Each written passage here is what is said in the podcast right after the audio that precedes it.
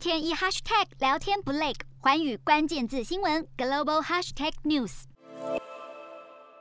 美国司法部依反垄断法提告，使得美国信用卡组织 Visa 收购金融新创公司 Plaid，今年初正式告吹。然而争议在天一桩，让 Visa 究竟是树大招风，或是垄断市场，再先讨论。一般的塑胶货币交易涉及作为持卡人的消费者提供商品或是服务的特约商店，提供信用卡等服务的银行等发卡机构，而信用卡组织则作为中介，为商户处理付款，负责交易结算。在信用卡组织中，以 Visa 市占四成，规模最大。主要的竞争对手万事达则是百分之二十四，而银联尽管市占超过三成，但是以中国为主。而其中，一九七零年就成立的 Visa，早在一九九三年就在全球首开先例，使用先进网络来处理交易。二零零七年推出行动支付平台，隔年登陆美股纽交所，成为当时美国史上最大的 IPO 案。二零一三年更被选为是道琼指数的成分股，支付就此成为美国的代表性产业之一。而在二零一六年完成了并购欧洲业务 Visa Europe 之后，更与对手拉开了差距，稳居全球龙头。过去五年来，Visa 股价已经稳步成长百分之一百七十以上，截至今年八月，市值更已经超过四千八百亿美元。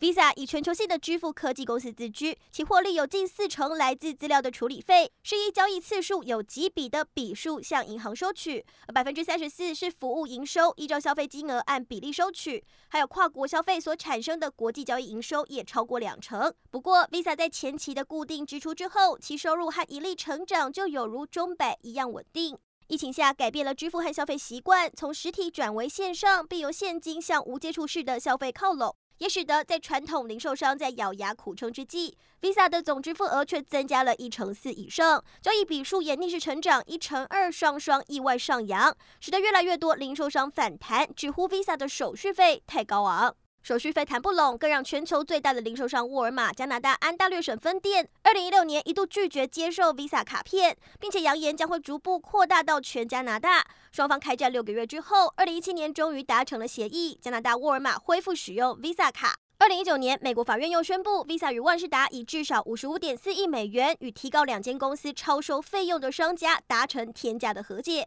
此外，美国司法部更已经是多次对 Visa 公司提出反托拉斯诉讼案。善用科技提高效率，再加上网络效应快速扩张，进而巩固 Visa 的独占市场规模优势。Visa 在面临中小型商家喊降手续费的声浪，却也同时获利亮眼。乐乐投资人视之为大型的绩优股，更看好其霸主地位在短期内难以撼动。瞄准新南向商机，剖析东南亚发展。我是主播叶思敏，每周五晚间九点记得锁定。看见新东协就在环宇新闻 MOD 五零一中加八五凯播二二二及环宇新闻 YouTube 同步首播。